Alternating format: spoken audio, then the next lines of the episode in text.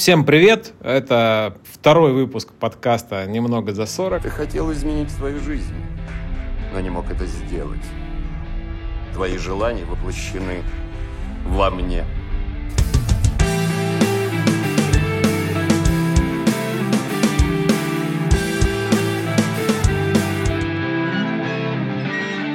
Сегодня мы будем обсуждать тему карьерного трека. И со мной сегодня Ольга. Всем привет. Ольга, бывший Head of Recruitment, э, сложное для меня слово, уж извините, одного из крупнейших телекомов. Сегодня мы будем обсуждать тему карьеры э, для разных поколений. Давай начнем э, обсуждение.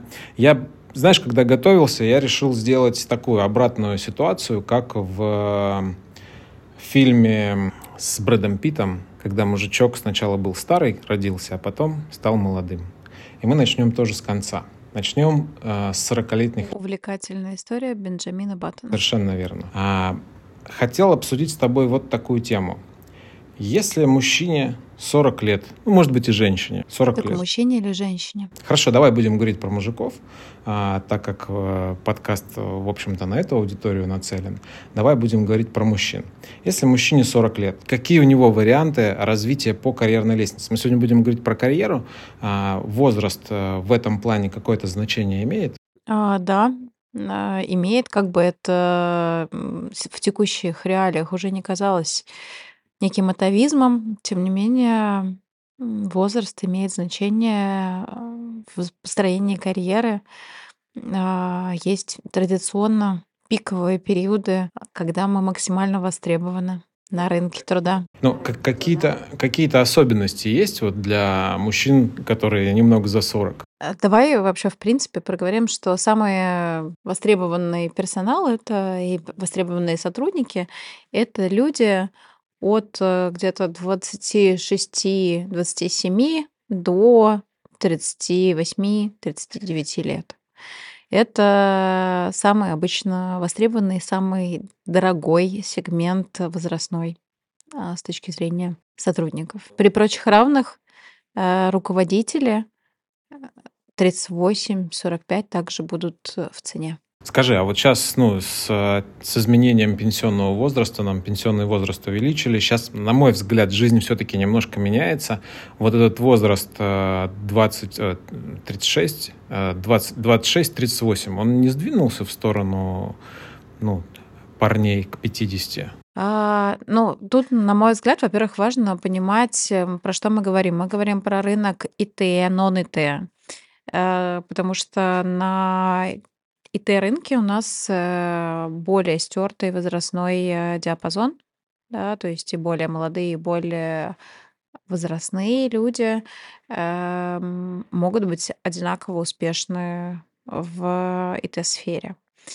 Тем не менее, да, мы там говорим про изменение пенсионного возраста, про то, что у нас есть международные тренды на рескилинг, на изменение карьерного трека несколько раз, да, мы говорим а, о переходе от I-shape специалистов к T-shape специалистам и M-shape специалистам. Неплохо. Что, что а, это все значит?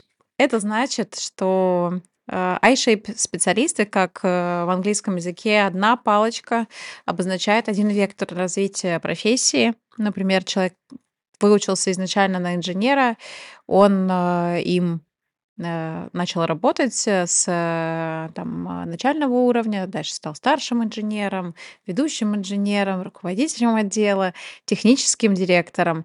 Такой вектор развития карьеры был больше свойственен для постсоветского пространства, советского и постсоветского пространства, ну и также сейчас остается до сих пор актуален для узких специальностей, такие как медицина, инженерия и так далее.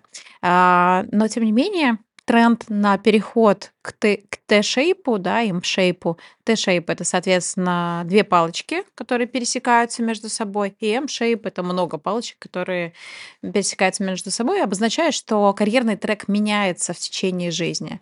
Это, например, человек изначально был финансистом, а после этого начал осваивать IT, стал IT-специалистом а, в сфере финансов, после этого начал дополнительно осваивать еще архитектуру, банковское дело, и это уже M-shape специалист, в котором, а, который сочетает в себе он же не финансист, он же, скорее всего, архитектор со знанием а, финансов, IT-сферы э, и банковского дела, и МСФО, например.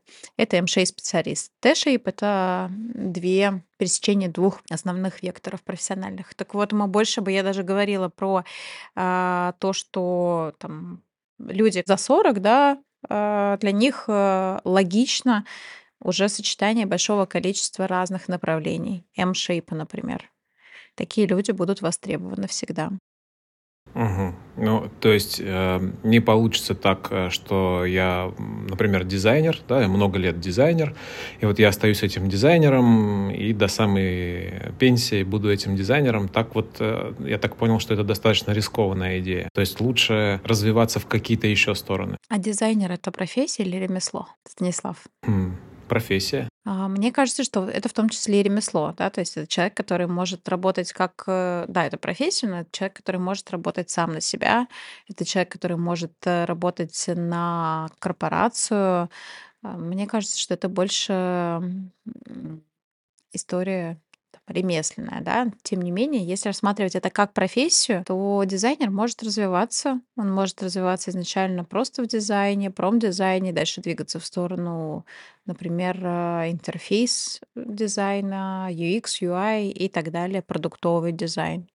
Это все разные ну, разные профессии в дизайне. Это не, не получится. Ну, можно, конечно, переквалифицироваться из там, продуктового в UX, но это прям совсем разные вещи. Это как, знаешь, хирург и стоматолог. Как финансы и IT. Да, я об этом это и говорю. Про... Ну, это... То есть я из, из, твоей, из твоей фразы понял, что стратегия быть вот каким-то одним специалистом, я вот там, ну, я не знаю, э, разбираюсь там в SQL, там каком-нибудь выгружаю какие-нибудь цифры, это не очень хорошая идея, потому что ты в итоге можешь оказаться там ненужным или не то, что ненужным. Ну, вот смотри, хорошо, 40 лет, да, человеку исполнилось. А у него есть э, еще время для того, чтобы, для того, чтобы вырасти по карьерной лестнице. Ты берешь сейчас, мне кажется, ситуацию в вакууме, да, человек находится в данный момент э, уже на какой позиции. Если он в текущий момент руководитель, у него есть дальше возможность еще дополнительно расти. Если он э, профессионал своего дела, мега крутой, у него также есть возможность расти и в деньгах, и профессионально двигаться вперед. В принципе, ну да, там мы говорим, что рынок сейчас уже потихонечку двигается в сторону того, чтобы брать людей и после 40, но двигается очень неохотно. Сейчас важно понимать, что есть такие тренды, которые называются, мы находимся сейчас в рынке кандидата. Есть такой э, параметр, как э, индекс HeadHunter. Соответственно, HeadHunter один из самых э, крупных агрегаторов и работных сайтов, где аккумулирован спрос и предложение. Э, и на текущий момент э, предложение сильно больше, чем а, кандидатского поля, то есть чем а, резюме. Ты сейчас говоришь про IT? Это я говорю про все направления в текущий момент. Э, маленький, да, маленький секрет или ремарка. После ковида и после начала СВО, мы находимся плотно в рынке кандидата. Означает, кандидат может выбирать. Не любой кандидат, конечно, качественный кандидат, да, с хорошим а, резюме, с хорошим а, ровным достаточно профилем, я имею в виду с линейными переходами нерваными, с понятным карьерным треком, такой кандидат всегда может выбирать. Угу. Хорошо. Я понял. А, давай тогда чуть-чуть уйдем в сторону. Вот смотри, я всегда э, до недавнего времени у меня была такая стратегия карьерного э, перемещения, что если я... Убеждение такое, да, что если я буду хорошо работать, то я буду продвигаться по карьерной лестнице. И начало моей э, работы, когда я только начинал после института работать, подтверждало эту идею. А я... сейчас подтверждает? Сейчас не подтверждает. Но тогда я начинал а, работать в маленьких компаниях, в небольших, и я очень быстро становился а, руководителем в разных компаниях. Мне это не нравилось никогда. Сейчас я работаю в большой компании, и в этой компании э, продвигаться по карьерной лестнице просто потому, что ты хороший специалист, ну вот не получается. При этом я вижу, у меня есть э, мой там хороший знакомый, мой друг, который переходит с позиции на позицию достаточно часто, то есть за последний год Что он... значит достаточно часто? Что является э, частым переходом? За последний год он поменял три э, команды. То есть он э, сначала перешел э, из од... вот ну из од... сделал один переход, да, из одной команды перешел в другую. В рамках одной компании? Да, в рамках одной компании в разные управления, да, он В переходил. рамках одной компании это не страшно. Тут э, вопрос скорости перехода. А, раньше, пару лет назад, нормальным было переходить где-то порядка каждые пять лет из компании в компанию. Сейчас э, срок перехода сократился, и нормальным считается порядка двух лет.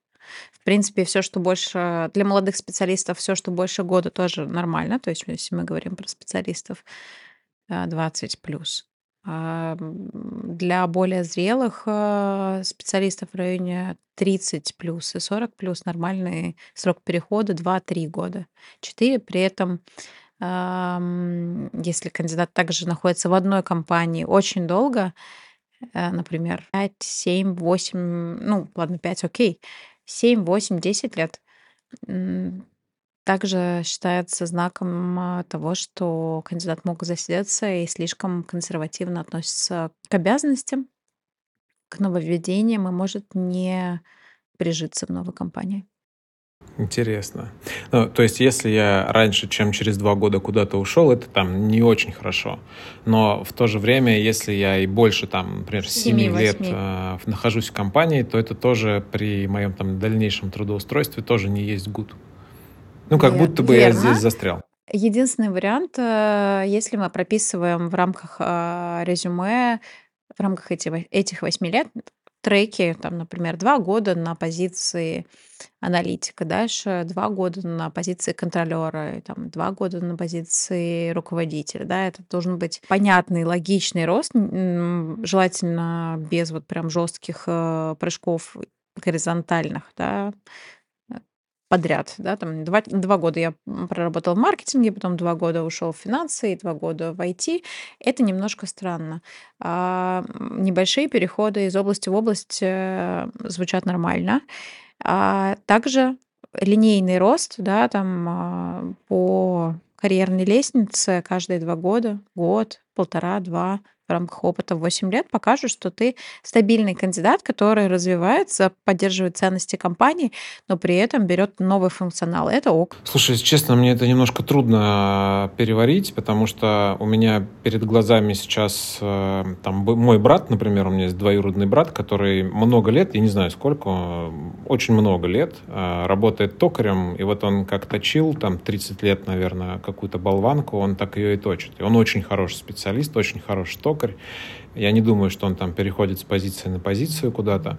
А у него, наверное, какой-то карьерный рост-то и невозможен. Ну, Ну, мы же говорим про офисных. Я тебе говорю про офисных сотрудников, а не про а, там синие воротнички, так называемые, да, а про белые воротнички, Хорошо. про офисный персонал. Э, Мы не говорим про эм, людей, которые работают на заводах э, сменами и так далее. Это не про эту историю. Хорошо. Ну вот смотри, я работаю дизайнером. Работаю уже в дизайне уже там больше 20 лет. В, в той позиции, где я нахожусь сейчас, я сколько? Ну, 6 лет, да, я работаю в Сбере, 6 лет я вот на позиции дизайнера. И мне нравится, мне нравится эта тема, я не хочу заниматься чем-то, ну, прям там, взять и сейчас такой перейти в UX там или еще куда-нибудь, в ка- в какую-то тему.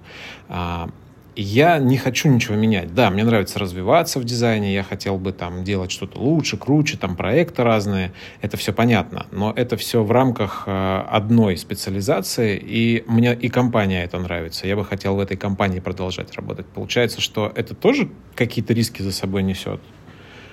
То есть, если вдруг э, что-то у меня не пойдет здесь, то в другой компании мне будет очень тяжело доказать, что я хороший э, кандидат на Я их вакансию. вопрос.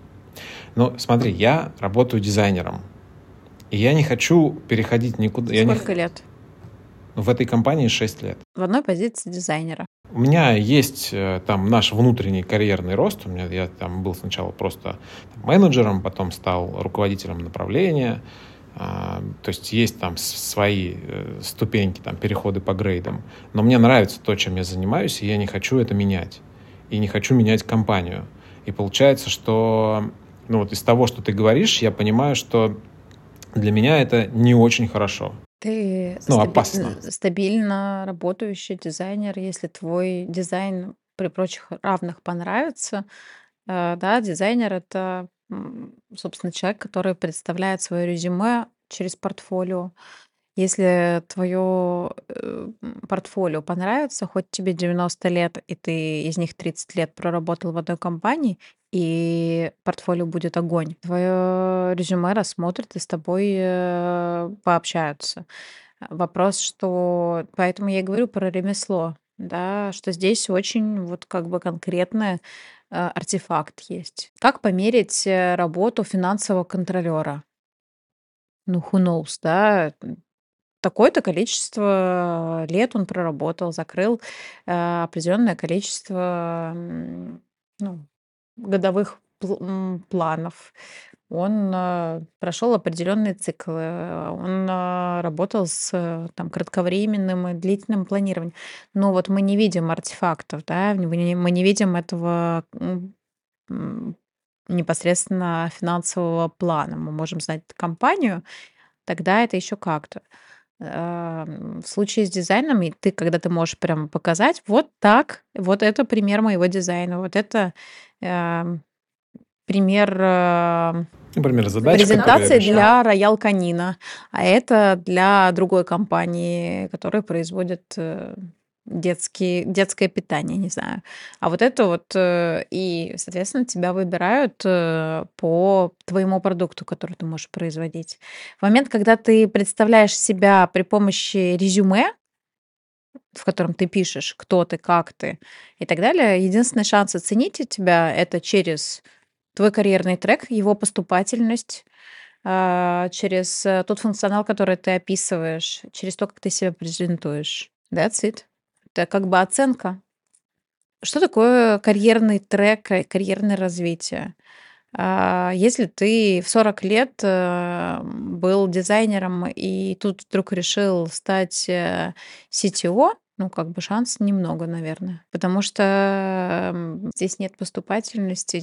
Шанс есть, но его немного. После 40 лет а, люди, работающие на профессиях, которые оцениваются при помощи, ну вот оценки словесной, да, как я сказала, там, не знаю, маркетолог, финансист, закупки э, и другие направления, бэк-офисные, например, они оцениваются при помощи А, твоего опыта, Б, твоих э, софтов, софт-качеств, да, мягких, э, так, гибких, так скажем, которые с возрастом считается, что становятся хуже. Человек э, традиционно считается с наш мозг после определенного возраста старается уклоняться от развития и так далее. Понятно, что сейчас этот там ценз, он немножко сдвигается, тем не менее, все равно такой предрассудок есть. Но он, может быть, и не сдвигается. Это люди придумали. Я не думаю, что он сдвигается. А то, что мы культурно там напридумывали себе, что теперь в 40 тоже молодой, это не означает, что мы можем обмануть природу и деградацию мозга, консерв... Смотри, консерватизм. Если ты, если ты тренируешь мозг, э, неважно в каком возрасте, то он у тебя продолжает сохранять определенные качества. Может быть, не так э, бодро и активно, тем не менее. А просто, на мой взгляд, раньше э, в силу не такого большого количества информации, переизбытка и так далее, люди, на мой взгляд, э, меньше занимались развитием. Возможно, это не так, но мировые тренды говорят о том, о том что сейчас максимально набирает э, обороты рескилинг. Это означает, что ты обучаешься и меняешь профессию в любом возрасте. All life learning, то есть учение, э, обучение в течение всей жизни. Хорошо, давай э, какой-то может быть, добавим немножко конкретики. Вот я, например, захочу вырасти по карьерной лестнице и стать каким-нибудь директор, там, дизайн-директором каким-нибудь, да, там, арт-директором. Ну, не, арт-директор это немножко другая тема. Ну, хорошо, пусть я там захочу стать арт-директором. А что мне для этого нужно сделать? Какие бы ты вот, ну, шаги порекомендовала человеку сделать для того, чтобы он мог а, чуть-чуть там как-то продвинуться по карьерной лестнице или вообще выстроить свой карьерный трек? С чего нужно начинать? Ты дизайнер, и ты хочешь стать руководителем и ты до 40 лет жил и думал, что ты не хочешь стать руководителем, а потом в 40 лет понял, что стать хочешь руководителем. Например, да. Э, давай, смотри, раз мы, мы тут что-то про, про дизайн, я просто не знаю, какой привести еще пример. Финансист. Давай, хорошо, пусть будет финансист. Вот я финансист. Часто и... распространенная история. Да, я хочу вырасти по карьерной лестнице, чтобы у меня увеличился там доход, чтобы у меня появилась команда. А как мне это сделать? Какие можно предпринять для этого шаги? И тебе 40. И мне 40. А, инвестировать в работу больше времени, делать, э, брать на себя больше задач, чем э, от тебя требует работа. Это первое на мой взгляд, что нужно сделать. Быть проактивным, а не реактивным. Это то, что ведет точно к развитию, то есть э, не подход, когда ты реагируешь на то, что к тебе уже прилетело, а сам поход за задачами, за решением вопросов и так далее. Идти в сторону понимания бизнеса и бизнес-задач, не выполнять узко свой кусок эм, функционала, а понимать шире, понимать, для чего это делается. Понимание бизнеса всегда ведет к росту. Э, какие задачи стоят глобально за той функцией, которую ты выполняешь? Э, это такие софтовые вещи, да, с точки зрения первичного развития. Дальше, если человек хочет идти в сторону руководства, я бы посоветовала начать предложить взять для себе стажера. А, начать э, обучать других людей э, тому, что ты делаешь. Менторить людей, э, показывать, что ты можешь не только сам работать, но и обучать других людей и помогать им работать и быть для них опорой. Я бы посоветовала развиваться в сторону таких софт-скиллов, как руководство, стиля руководства, руководство командой, постановка задач, и так далее. А, хорошо, предположим, я все это сделал, да, ну, э, я стал там проактивным, может, я им и был, да, я взял, может быть, стажера или обучил кого-то еще, а, может быть, придумал свой проект какой-то, который я предложил руководству, и этот проект э, как-то реализовал. Придумать свой проект круто в каких-то экосистемных компаниях, э, их не так много. Во-первых. Во-вторых, придумать свой проект, тут скорее история про он очень должен лежать внутри задач и нарратива, которые есть в компании, тогда, если это созвучно, ты продвинешься. Если это будет просто свой проект, который не очень нужен всем остальным, а просто для галочки руководству, то, скорее всего, он не продвинет тебя никуда. Пусть это будет проект, который там поможет нам как-то по-новому э, выполнять наши KPI. То есть мы работали как-то вот всегда работали, и здесь я придумываю какую-то инновацию, которая э, там помогает нам наши KPI выполнять, и это все идет в бизнес. Как говорил кто-то из политиков, не помню. Инновация — это когда что-то новенькое, да? Ну да, что-то mm-hmm. новенькое. Окей, так. Ну, это могут быть какие-то там новая методика работы, методология работы или что-то еще. Ну, сейчас мы конкретный пример не будем обсуждать. Продолжим, что-то такое я сделал. А, с этим это я могу оформить, э, несмотря на то, что мы не говорим, мы говорим сейчас не про дизайнера, а про финансиста, я могу все равно создать некое портфолио, там того, что я сделал, да, что вот смотрите, вот до меня было вот так, а когда я начал этим заниматься, стало вот так. Я... Это не портфолио. Это там никак это не можешь физически доказать. Ну, почему? Если, например, показатели какие-то выросли, какие-то конкретные показатели. Рассказать можешь, да, сказать только вот было 20%, стало 40%. Но если компания не является публичной, ты не имеешь права эти, эту информацию распространять. Вовне, да, внутри-то могу. Внутри, да. Внутри, да. А, соответственно, что мне дальше делать? Я прихожу к своему руководителю и говорю, посмотри, ты видишь, какой у тебя талантливый парень, посмотри, какие у меня результаты, там все такое. Или мне с этим идти вовне куда-то? Вопрос в том, а, где ты хочешь развиваться, видишь ли ты, зависит от компании, в которой ты есть. Мы рассматриваем внутренний карьерный трек или внешний. А, я считаю, что проще э, развиваться, менять э, должность с позиции на позицию э, внутри, а потом уже на идентичную позицию переходить, например, в другую компанию, если мы чувствуем, что достигли потолка, например, с небольшим приростом по деньгам. Потому что когда ты хорошо зарекомендовавший себя сотрудник внутри компании, тем намного больше шансов, что доверят э, новый функционал, который ты до этого не делал. На рынке больше шансов, что тебе добавят день, денег, да, прибавят по деньгам за тот же функционал, который ты точно делал уже. То есть, условно, э, переход внутри компании с, приведу пример, из рекрутмента в HR-бизнес-партнерство внешне для тех, кто не внутри HR, кажется, что это одно и то же, это не так. А, внутри одной компании возможен, когда человек занимается партнерством, а не подбирает персонал. А, а переход из рекрутмента в HR-бизнес-партнерство в другой компании менее реалистичен, потому что ты этого еще не делал, они не понимают, какой ты сам по себе человек, ты должен супер понравиться, чтобы тебя взяли на новый для тебя функционал. Понятно или... Да, да, понятно. Ну, мне, по крайней мере, понятно. Хорошо, ладно, давай тогда... То есть вопрос того, ты можешь расти в позицию или можешь расти в деньгах. Соответственно, можешь расти внутри компании или можешь расти на рынке, меняя э, компании. А рост в деньгах возможен без роста карьерного? Э, да, возможен э, при наращивании просто скиллов. Это раз. И два, в принципе, в течение времени ты можешь, да, перейти дороже. Где-то в одной области то, что ты делаешь, стоит больше, где-то меньше. Компания может э, находиться в текущий момент, или отрасль может находиться в просадке. В какой-то момент там банковская сфера находилась в просадке. Глобально она достаточно доплаченная, иногда и переплаченная.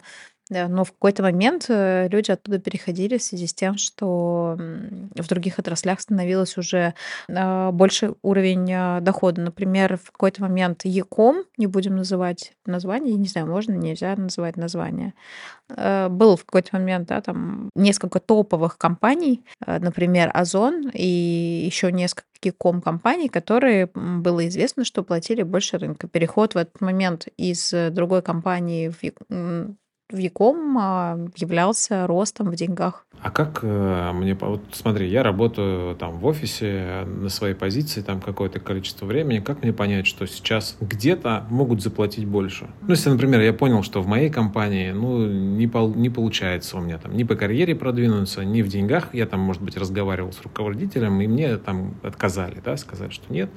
А, и я рассматриваю вариант перейти в, в другую компанию. Как мне лучше этот момент э, организовать? Как понять, что где-то могут заплатить больше и туда перейти? Первое, самое банальное, это зайти на HeadHunter, но HeadHunter не всегда публикует реальные зарплаты.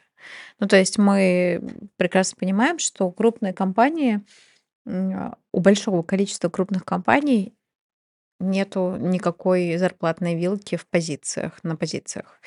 Причем а, чем более развитый HR-бренд, тем больше шансов, что не будет указана а, зарплатная вилка, потому что понятно, что работодатель с известным брендом хочет купить за счет своего HR-бренда чуть дешевле персонал. Мы можем а, найти телеграм-сообщества, в которых размещаются вакансии. А, например, там, не знаю, для HR есть эм, сообщество HR for Friends, кажется, оно называется.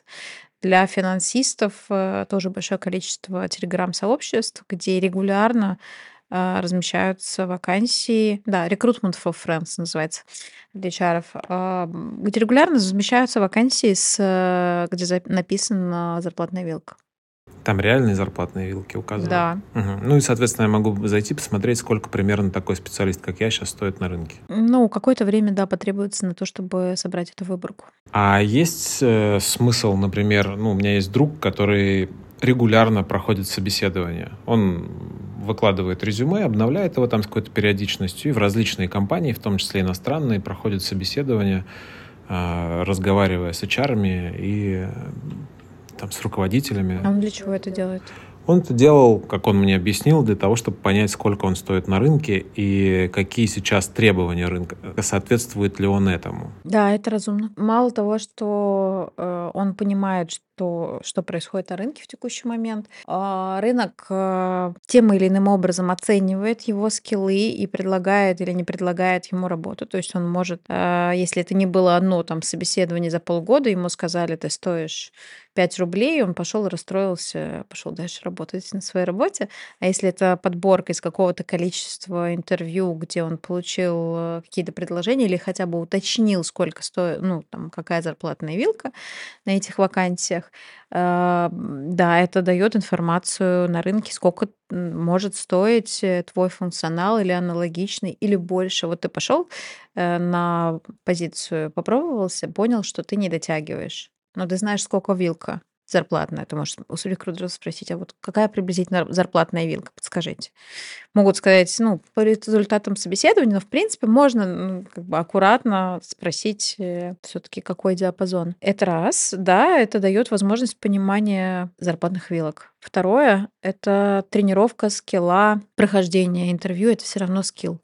Э, проблема часто для людей, которые 10 лет в одной компании, перейти в первую очередь заключается в том, что у них нет коммуникативного навыка наработанного, плюс стресс-фактор, связанный с интервью, моментально выбивает их э, из колеи, и даже при том, что они шикарные профессионалы, есть шанс, что их не смогут оценить по достоинству. Ходите на интервью, это хорошо. Хотя, как э, работодатель, я не люблю а, работников, сотрудников, которые просто так ходят. Это как бы не очень, ну, как бы это отнимает э, время моих рекрутеров, но, тем не менее, я понимаю, что если я интересный работодатель, у меня крутой HR-бренд, то даже если человек просто ходил для того, чтобы понять, пощупать рынок, и нам он понравился, то с учетом интересного функционала нашего HR-бренда человек, скорее всего, нас выберет. Здоровая конкуренция на рынке. Тебе, ну, ты говоришь о том, что не очень нравится, что люди просто приходят просто так на собеседование Это для того, чтобы на самом деле. для Это того, чтобы прощупать, потому что, ну, он занимает время рекрутера, занимает время руководителя, это все такая пустая работа. А, а наоборот, если сотрудник твоей компании проходит э, собеседование в других компаниях, ты об этом можешь узнать? Да, можешь. И, э, Это ты можешь узнать, э, увидев резюме его на HeadHunter, или есть еще какие-то варианты? На HeadHunter можно закрыть э, резюме от своего работодателя. Там есть э, видимость резюме, и ты можешь отметить, э, лучше выбрать сразу несколько компаний с близким, созвучным названием, там может быть несколько там, Яндексов, потому что у Яндекса несколько юридических лиц и так далее. Лучше, если ты не хочешь, чтобы к тебе пришел HR-бизнес-партнер уточнять, что с тобой случилось, почему ты вдруг выгорел, э, то лучше ну, как бы поставить это в черный список. Э, Если хочется, чтобы текущий работодатель понял, что ты чем-то не удовлетворен, открыто ищи работу, и они придут к тебе, а дальше уже будь что будет, как говорится. Может быть хороший исход, может быть плохой. А если помимо там хедхантера, как самостоятельная единица, из которой я могу узнать о том, что мой сотрудник ищет работу, есть еще другие факторы, например, частые походы в отпуск показывают, что человек чем-то недоволен, демотивирован, возможно, выгорел и пережидает э, от отпуска к отпуску свою работу. А, Есть возможность эм, если рекрутмент, э, head of recruitment, например, или HR-бизнес-партнер давно на рынке, и у него большое количество коллег в других э, крупных экосистемных компаниях, то есть большое количество сообществ, и люди говорят, о, смотри, у тебя там твой сотрудник э, ищет работу, да, кто-то из коллег, уже находящихся в других компаниях, они могут тебе это подсветить. Ну, то есть возможно, что работодатель узнает о том, что человек ищет работу. И как работодатель на это реагирует? Ну, по-разному. Ну, я понимаю, что разные работодатели Это зависит от э, зрелости, на мой взгляд, компании, руководства и HR, да, потому что если человек начал искать работу и сотрудник является ценным для компании, ну, то вопрос к работодателю, что он делает не так для данного сотрудника, что сотрудник начал искать работу. Он не дает ему возможность развиваться. Он, для него недостаточно интересный функционал. Руководитель, возможно, взаимодействие с руководителем хромает. Э, Возможно, он просто не сидит около окна, ему нравится сидеть около окна, и он ищет работу около окна.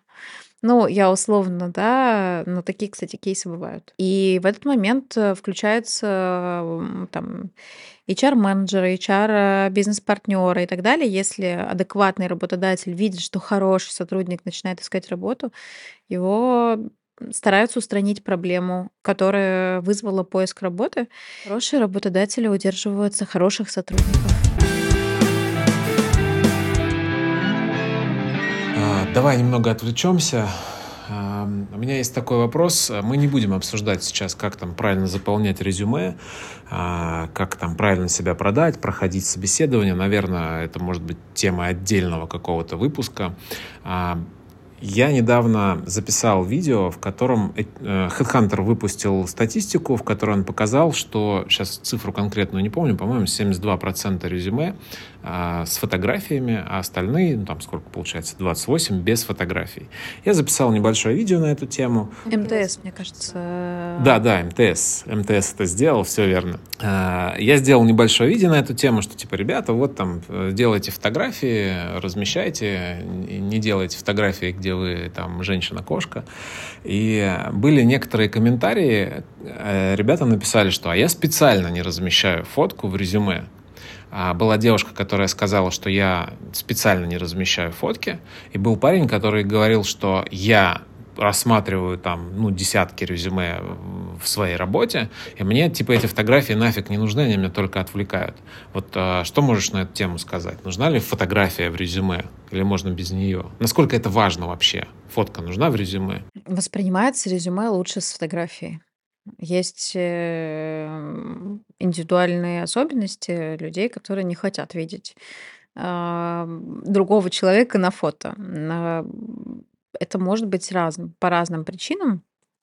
Тем не менее, мы привыкли воспринимать информацию через разные каналы, да, через слух, когда нам человек рассказывает про свой функционал, читая резюме эм, человека, смотря на фотографию человека.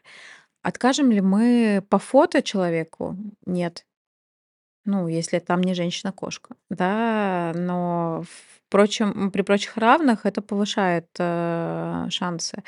Э, мы больше шансов, что человек возьмет, руководитель возьмет сотрудника, который вызывает доверие. Если на фотографии э, вы можете выглядеть так, что вы вызываете доверие даже на фотографии, это обычно прямой взгляд и так далее. Ну вот я думаю, что ты давал ссылку на это исследование, э, то ну, шансы повышаются.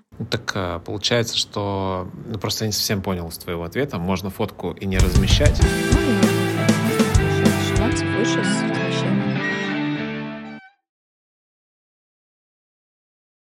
Так, давай теперь э, перенесемся немного назад. А, Вот предположим, что мне сейчас 30 лет. И я еще в, там, в свои 30 лет, наверное, особо о карьере какой-то не думал. Я думал, что у меня вся жизнь впереди. И только сейчас, когда мы с тобой разговариваем, я понимаю, что до 40 лет, в общем-то, всю карьеру хорошо было бы уже построить. Хорошо было бы уже построить. Когда мне было 30, там, я думал о том, что, ну, что, у меня еще там до пенсии еще 30 лет, и, соответственно, я все это время, все эти 30 лет я могу строить свою карьеру. Но сейчас вот мы понимаем, что нет, что примерно в 40 все это дело заканчивается, и к 40 годам лучше подойти уже с чем-то, с чем ты потом продолжишь э, работать еще, еще 25 лет. Ну, там еще рис- рискилинг и так далее. Если ты, у тебя бриллиантовый ум, пожалуйста. Но если ты токарь, то будешь токарем. А, что мы можем порекомендовать ребятам в 30 лет? Ну, или там от 26, наверное, это очень да? общий вопрос, Стас. Ну, я Ну, понимаю, это что- прям совсем общий вопрос, что мы можем... Если ты хочешь на такой общий... Если на такой общий вопрос, ответ э, я рекомендую людям в 30 лет фигачить.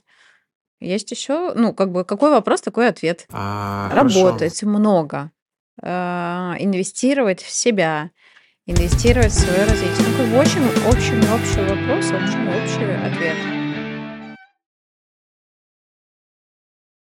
Хорошо, ладно, давай, а, давай еще дальше, давай уйдем еще дальше.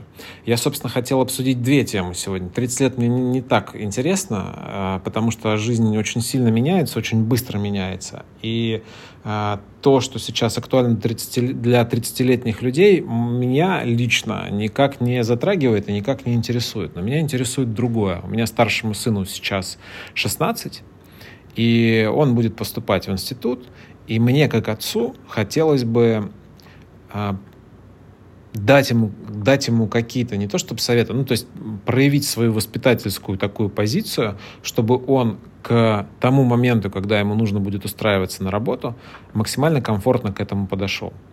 И я понимаю, что сейчас выпускники институтов, у них нет никакого опыта. Работодателю, наверное, не очень интересно брать себе там вчерашних студентов, у которых нет никакого опыта. В то же время как-то этот опыт надо нарабатывать. Ну, все по-разному. Все как-то эту задачу решали, потому что мы, ну, все как-то работаем, правильно? Значит, мы эту задачу как-то решали. Но хотелось бы ее сделать э, максимально комфортной.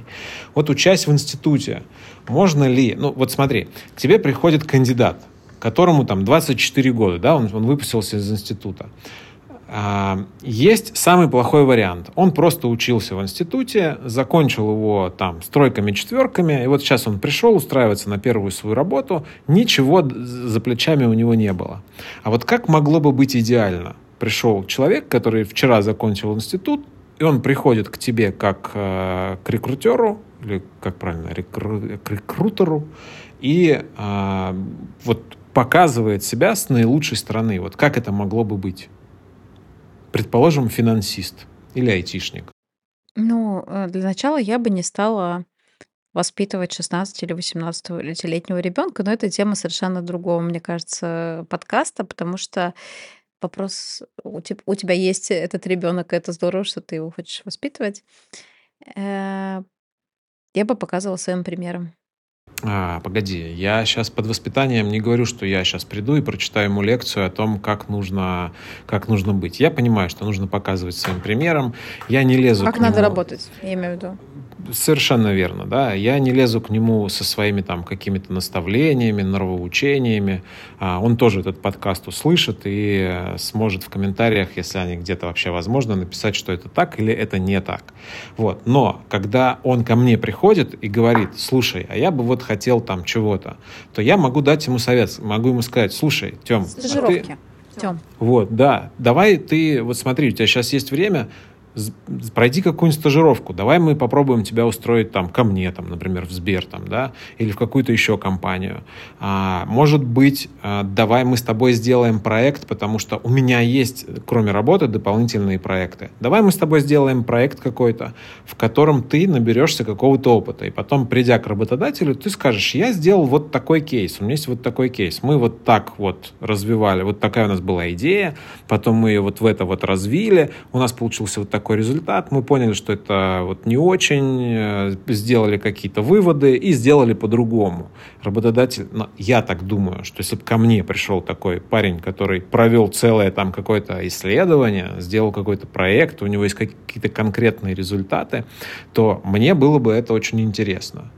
Ну, например, э, я проводил несколько собеседований с дизайнерами, и самый камерный вопрос для любого дизайнера, можешь себе его взять, если он тебе нужен на вооружение, А, когда дизайнер показывает свое портфолио, э, если это какой-нибудь веб-дизайнер или дизайнер, который делает интерфейсы, то надо его попросить, чтобы он открыл сайт. Вот он делал макет сайта, и нужно его попросить, чтобы он этот сайт открыл. И какое-то огромное количество дизайнеров не может открыть сайт. Они делали макеты, а что с ними потом произошло, они не знают. Или они делали приложение, и этого приложения нет ни в App Store, ни в Google Play, нигде. То есть он не, или он не знает, есть оно или нет. И вот для меня это плохой знак, потому что дизайнер не знает, а справился ли он со своей задачей или нет. Он нарисовал картинку, и потом эта картинка ни к чему не привела. И вот я хотел бы э, там своему сыну, например, показать, что он может сделать ну, некий кейс там, да, и это потом показать работодателю. Вот э, что можно, вот как, как это может быть там, да, вот что человек к тебе пришел и вот показал, я вот сделал вот так. Вот что это может быть? Видишь, как здорово ты сам ответил на свой вопрос. А, так я... и должно быть. Э, в целом э, человек 16, 18, 20 лет, ну, 16 сложнее, от 18 и старше, э, может пойти пройти стажировку краткосрочную, там, э, при труду, с, труду, с трудоустройством на срочный трудовой договор. Э, стажировки обычно в таких компаниях крупных, опять же, экосистемных стоят 40 тысяч в месяц, 60 тысяч в месяц. Это не такая большая сумма. Это для Москвы мы цены называем. Ты Это называешь Москвы, такие мы. суммы, которые в регионах, ну, не, неплохие. Я не знаю, какая стоимость стажировки, к сожалению, в регионах. Уверена, что они также есть э, для крупных, да и не для крупных компаний. В принципе, всегда сотрудник молодой имеет ценность для компании, это прекрасный старт карьеры. Я прекрасно помню, что я начала работать, у меня стаж с 14 лет. И я пробовала себя в разных компаниях вначале понемногу, по чуть-чуть, э, ненадолго выходя в ту или иную компанию. А, это опыт, который потом мы можем, во-первых, проанализировать и из него вывести для себя определенные выводы и развить как хард-скиллы, так и софт-скиллы. Ну и помимо этого, это опыт, который мы можем дальше продать. Стажировки, короткий опыт. А, лучше выбирать э, компании, где у сотрудника будет возможность заниматься не просто файлингом, ксерокопированием, да, а чем-то чуть более содержательным. Об этом стоит задавать вопросы на интервью. Давай в завершении э, нашего разговора я задам вопрос, который меня лично беспокоит э, там какое-то количество лет уже, наверное. Я вот хожу по этажам, у нас много сотрудников в том вот э, здании, где я работаю, наверное, тысяч двадцать человек. И я хожу по различным этажам нашей компании, и не вижу людей в возрасте. Очень сильно мало вижу людей в возрасте. А, Что значит в возрасте, я имею в виду... В каком ну, возрасте? Там, в возрасте там, 55 плюс, скажем так. А мне интересно, к чему мне, собственно, готовиться. Ну, я спрашиваю тут конкретно, вот, э, потому что у меня появляется такой страх, что я очень скоро могу стать ненужным. И как-то к этому хочу подготовиться. А как происходит процесс в компаниях обновления сотрудников? Есть какой-то, ну, там, предел, что, ну, человек хороший вроде, специалист хороший, но что-то кажется, он уже немножечко староват. Будем от него избавляться? Нет, я... Мне кажется, что, во-первых, если сотрудник э, хорошо выполняет свою работу, если он э, профессионал, если он э, вовлечен, и он в компании, от него никто избавляться не будет. Я сейчас это не отвечаю там какой-то политкорректный ответ, а действительно, если сотрудник эффективен на своем месте, то от него никто не будет избавляться, избавляться и в 45, и в 50, и в 60, и в 70. Вопрос в том, что можно сделать для того, чтобы от тебя не избавились, поддерживать себя, свое, свой уровень профессионализма, уровень интеллекта, кругозора, способности учиться новому, на высоком уровне. Развивать себя, инвестировать в себя, не думать о внешней среде, а смотреть, что сейчас важно работодателю, чем я могу быть э, полезен, почему я вот в бизнесе сейчас актуален. И смотреть без короны на это, да, без... Э, нет, ну я 20 лет в компании, я уже, в принципе, талисман Мне ну, значок положен. Мне значок положен. Это классно, конечно, с одной стороны. С другой стороны, тут надо себя проверять, э, спрашивать у коллег, спрашивать у руководителя честно обратную связь, спрашивать, чем я могу, как я могу стать лучше в своей профессии, не закрываться в своей раковине. А, давай я расскажу, как я это понимаю для себя, а ты скажешь там, на, на достаточно ли правильном я пути. А, по поводу проактивной позиции. Да, мы с тобой сегодня об этом говорили, что есть реактивная, есть проактивная позиция. А когда я понимаю, что в воздухе начинает что-то витать, что можно, что там, ну, хоть как-то близко к моей работе, то я могу вызваться и возглавить, ну, нечто, да, некий какой-то пилот или некую какую-то работу. Ну, то есть э, там подойти к руководителю и сказать, мне это интересно, я бы хотел этим заниматься. Я, собственно, так и делаю. А, не могу сказать, что я прям все время, там, любая фигня какая-нибудь возникает, и я такой, я, кто там на... На, там... да, на, на фабрику, я, я, ну, на завод, это, я. Ну, речь не об этом, да, но когда я понимаю, что это хоть как-то близко там к моей теме, и я мог бы это возглавить, то я вызываюсь это все дело возглавлять.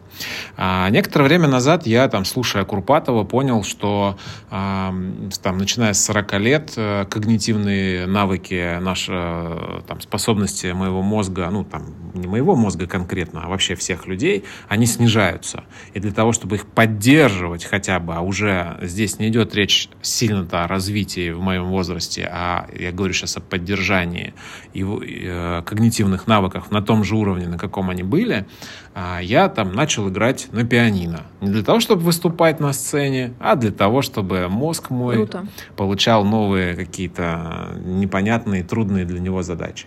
А наш руководитель Верховный говорит, что еще очень круто изучать языки. Начинаешь да. изучать языки какие-нибудь, которые ты никогда не изучал, или можно даже просто английский, который все изучали, и это тоже очень сильно развивает мозг. А я, несмотря на то, что мы там с тобой говорили, что там проекты, может быть, не самая лучшая там история, но тем не менее я себе придумываю проекты, э, и на работе, и вне работы. Я придумываю, а чем бы вот таким заняться, и, честно говоря, не очень-то переживаю за, если у меня там что-то не получится, ну, не получится и не получится. Это главное для развития моего мозга.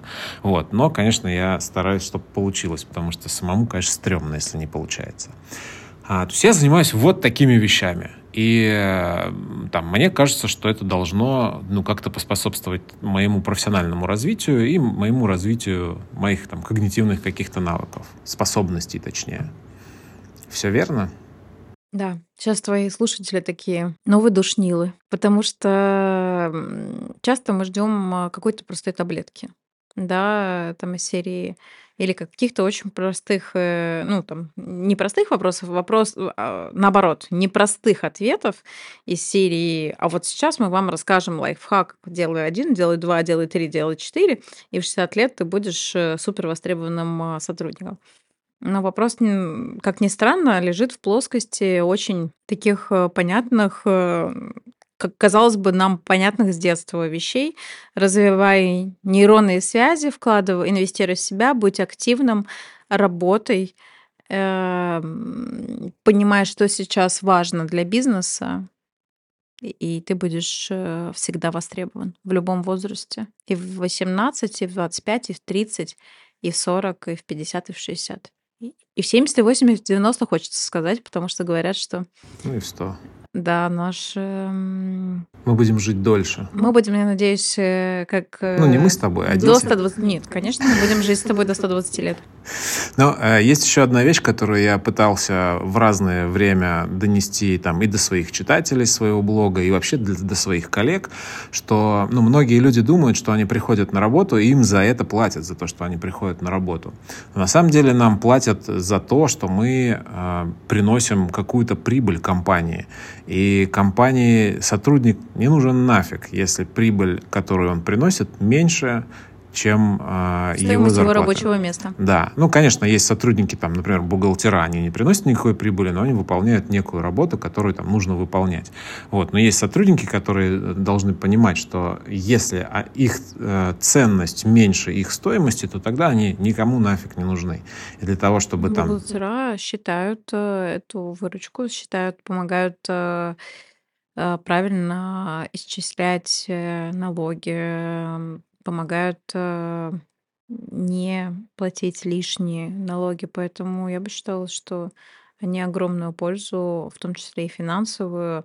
Вопрос в том, как э, сформулировать гипотезу, в чем выражается их денежная эффективность. Это другой вопрос. Ну да, я скорее имею в виду, что там, если мы говорим про продавца какого-то, то мы понимаем, что он напродавал на миллион, а мы ему заплатили там 100 тысяч рублей, и вот 900 тысяч от него там профит. Это проще посчитать, чем... И еще его рабочее место что-то стоит, аренда под его попой, э, его стул, а, его, налоги. его обучение, его налоги, С- какие-то корпоративные плюшки страховки. дополнительные, да, сколько стоило его привлечение, его нанять. А сколько примерно стоит нанять человека? Я не скажу. Ну, то есть это очень зависит от того, массовый персонал Ну, это. примерно, ну, вот там нанять. Давай, давай айтишника, сейчас айтишники все рулят. Давай там, например, там какого-нибудь программиста, вот разработчика. Сколько примерно? Я не говорю там, давай 4312 рублей. Ну, не там, скажу. порядок. Не скажу.